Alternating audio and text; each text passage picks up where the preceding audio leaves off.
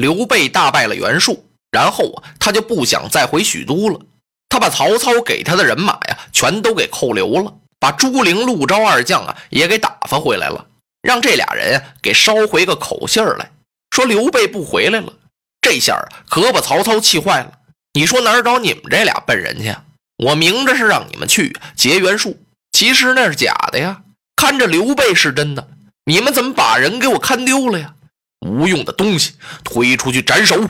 手下众谋士一看，嗨，丞相，您不能杀这两个人呀，这罪责不在他们呀，这个权力没在他们手里呀。下话没说，谁让您把这军权交给刘备了呢？那么这俩人不得听刘备的吗？不听也得行啊。曹操也明白，嗨，自己呀，轻轻叹了口气。刘备好厉害呀，没想到我中了他的韬晦之计了。荀彧在旁边一看，丞相，您不必着急，我有一个计策，您可以给车胄将军写一封信，让他把刘备给擒住，送到许都，这不就完了吗？哎，此计甚好啊！曹操一想，对呀，车胄是我的心腹爱将，那当然了，要不然那么大的徐州，他也不能把车胄给派了去。曹操啊，立刻写封信，就派人把这信送到徐州来。车胄接到这封信之后啊，打开这么一看，让我杀刘备呀！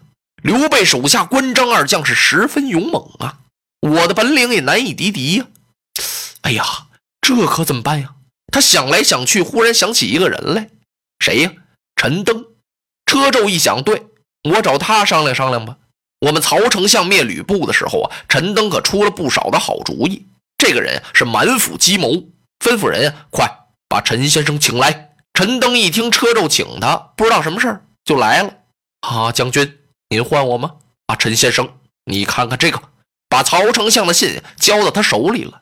陈登把信看了看，哦，啊，这容易啊。车胄一听，什么容易？刘备，我倒有胆量抓他。不过那关张二将，哎，车胄将军，这只能智取，不能力敌呀。那么陈先生，您看该怎么一个取法呢？将军，你可以安排一哨人马在瓮城圈那。这瓮城啊，就是里城的外边，外城的里边那拐脖那叫瓮，把人马埋伏在那儿。车胄一听啊，我那搁些人马干什么呀？您听我说呀，如今刘备不是正在外边这安抚军民呢吗？您可以派人告诉他，说丞相有军旨下，请您呢与玄德商议重要之事，他必然回城。他一进城，咱不就把他杀了吗？啊，那他后面的人马呢？不要紧呢。我在城头上多准备弓箭，乱箭齐发，把他后面的人马给他压住，是大功可成啊！车胄这高兴，嘿嘿，陈先生，我得亏找您商量商量啊！您这计呀，可真太妙了，神鬼莫测呀！真要是咱们杀了刘备，丞相必有重赏。这赏金下来之后，我与陈先生均而用之，咱俩呀，一人一半。陈登一听，嗨，我要你的钱干什么呀？车将军，你就去安排吧。随后，陈登就回家了。他父亲陈规就问他说：“车胄找你干什么呀？”陈登啊，就把他献的这计跟他父亲一说，可把老陈规给气坏了啊！呸！把陈登啊吓了一跳。爹爹，孩儿这有什么过错呀？你真是昏了呀！你怎么给车胄出这样的主意啊？这么样，这刘使君不就完了吗？陈登一听，觉得委屈啊。老爹爹，这不是我的主意啊，是曹操让这么做的。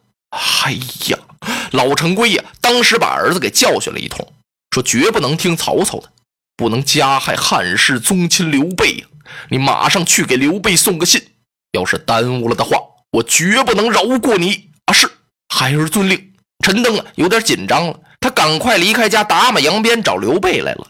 你说这陈登叫什么人性啊？他走到半路上了，碰上关张二将了，弟兄三人呢，都在安抚军民，哥仨一块往徐州返。刘备落到后边去了，所以关羽、张飞打马扬鞭，正领着人马往前走呢。这么一看，嗯，这不是陈登先生吗？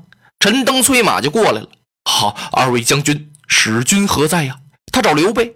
关羽一看，陈先生有什么事吗？我家兄长在后边。哦，陈登啊，有点为难了，最好跟使君说。可是刘备离这儿多远，他也不知道啊。陈登又一想，嗨，刘关张嘛。桃园结义，亲如兄弟呀！跟这哥俩说了呀，等于跟刘备说了一样。二将军呐，大事不好了！陈先生何事惊慌？陈登啊，就把车胄定的这计啊，说给关张二将。当然，他不能说是自己出的主意了，说我又反悔了，我爹爹骂我一顿，那怎么能行啊？他说这是车胄的主意，他在瓮城圈里头啊，已经把这伏兵都给安排好了。好，您告诉使君要千万小心呐！张飞一听就火了，敖匹夫敢害我大哥！他一抬腿呀，嘎楞一下子把丈八蛇矛就给摘下来了。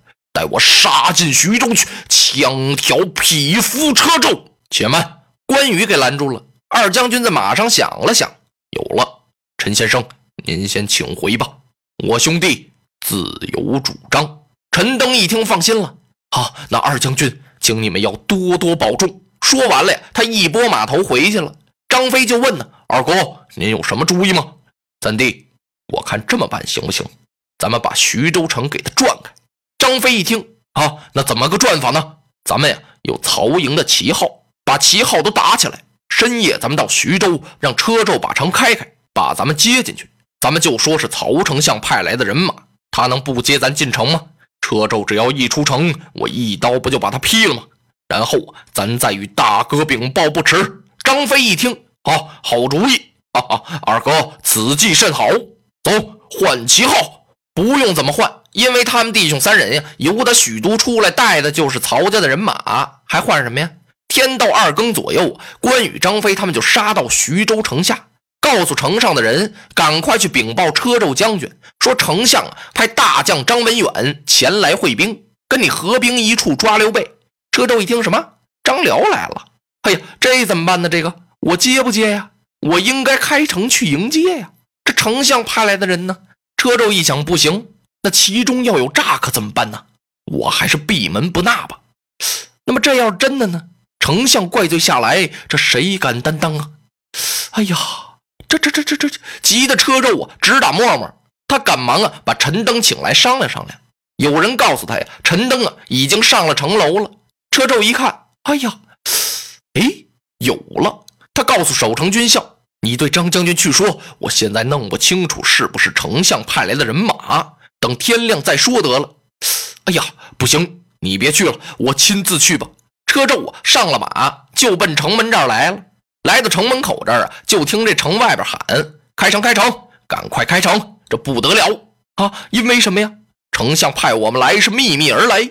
如果在这耽搁时间一长，被刘备知道了，耽误了大，你车胄将军承担得了吗？这喊声啊，虽然不高，可是城里边听得非常清楚。车胄一想，嘿呦，哎，这不麻烦了吗？这个，快快，你们给我仔细看看。他让军校上城仔细看。这些军校上的城头来呀，扒到垛口那儿啊，手打凉棚往下看呢。那年头啊，也就没有望远镜啊，看的眼睛都酸了。这些军校一想，看什么呀？这都是咱们自己的人马，还看呀？他赶快由城上跑下来啊！骑兵将军一点没错，确实是咱们的旗号啊！啊，是啊，是是，那就出去吧，开城。啊！是，开关落锁，咔嚓嚓嚓嚓嚓嚓嚓，城门啊分为左右，车胄一催马达里边就出来了。这时候啊，哗一下子，吊桥也放下来了。他接出城外来，车胄还在马上喊呢：“啊，文远将军何在？啊，张辽将军何在？”只见对面有两扇门旗合着呢，门旗后边藏着一员大将，正是关羽。他手提青龙刀，一声没言语。等车胄啊走的再近一点。看越来越近了！关羽大叫一声：“周子车胄想害我家兄长，胆大包天！”啪，门旗呀往两边这么一分，噗，一催马呀，刀光这么一闪，车胄一看不好，残眉凤目，五柳长髯，关羽这怎么办呢？应付几刀吧！他拧枪上前，没有三五个回合，他哪是关羽的对手啊？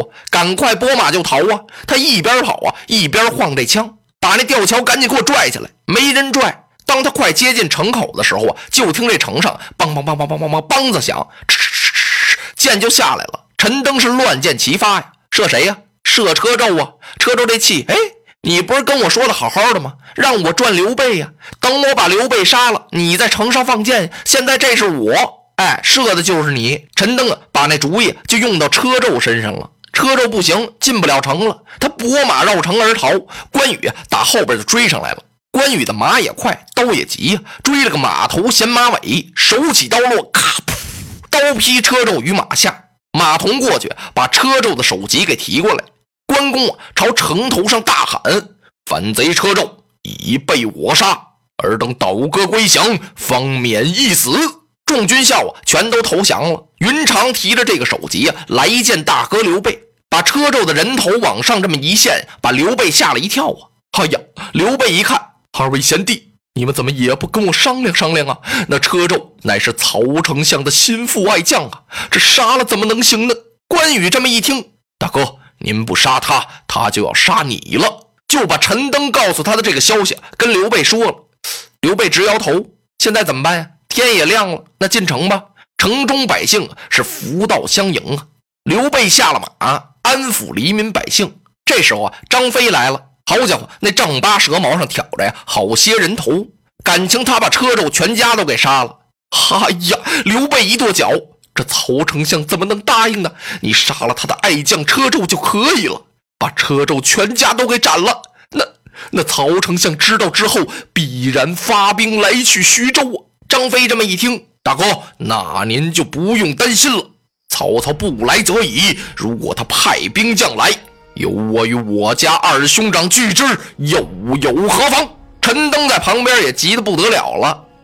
史君说的对呀，曹操啊，非发兵不可。他本来呀就憋着一肚子气呢。陈登也知道刘备把人马带出来之后不回去了，所以曹丞相啊才给车胄写了个信，让他想办法把刘备给擒住。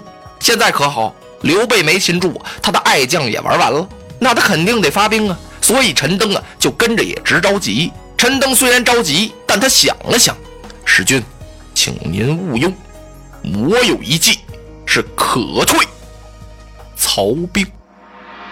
落花葬黄冢。新说三国故事，弘扬民族文化。大家好，我是拉老师。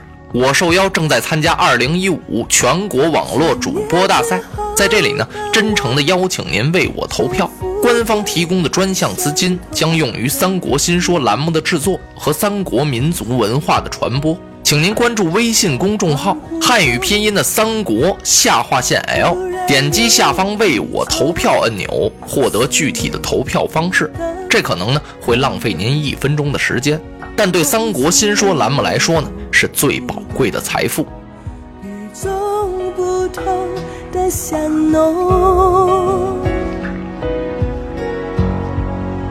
穿越了时空，